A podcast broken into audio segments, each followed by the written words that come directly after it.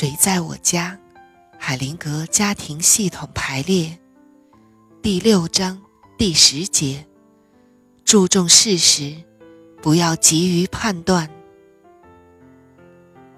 问：四年前在您主持的研讨会上，排列了我的原生家庭。这次我观察了您是怎样处理背景情况的。我母亲的家庭有一些问题。她的父母很早就去世了。她和一个非常苛刻的姨妈一起生活。海灵格说：“我常提醒自己，不要用那些不敬的词语，不归纳那些负性的定义。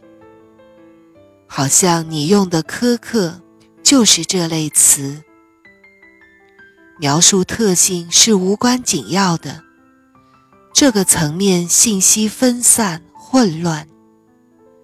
去掉这样的描述，人们生命中的实际事件就会重新受到重视。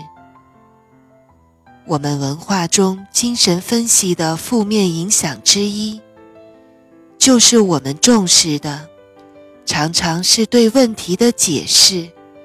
而不是问题的本身，太荒谬了。我给你一个例子，来说明我的意思。案例：忘却父亲的死亡。在一个为治疗师举办的工作坊中，我请参与者讲述一下他幼年起发生的。最重要的事件。一个人描述了他的祖父怎样把手放在他的头上，那对他曾经很重要。然后他叙述了跌倒、被打屁股等等，还有他五岁时父亲去世了。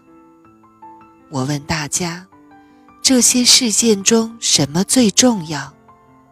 所有的人都在猜，就是没有人说父亲的死亡。这就是精神分析引起的曲解。你的母亲和她的姨妈一起生活，她的姨妈也准备照顾她，至少在那段时期是这样的。那么。整个过程就可以尽量压缩了。在家庭排列治疗里，对人的特性的描述没什么区别。对我们有帮助的，是简单的事件和家庭排列里参与者的反应，减轻你脑袋的负担，好吗？我对姨父很感兴趣，尽管我很少见到他，我只知道在难民营里他帮了我们很多。除此之外，大概我不应该说，他完全疯了。海灵格对大家说：“你们能感觉到他的叙述模式吗？在他叙述发生了什么之后。”他说：“他完全疯了。他减少了解决问题的机会。解决问题总是和尊敬、尊重联系在一起。他说了一些值得尊敬的事，在难民营里，他帮了我们很多。但是他紧接着。”用一些事情抵消了感激之情，用负面的东西掩盖好的东西，就是发疯的行为。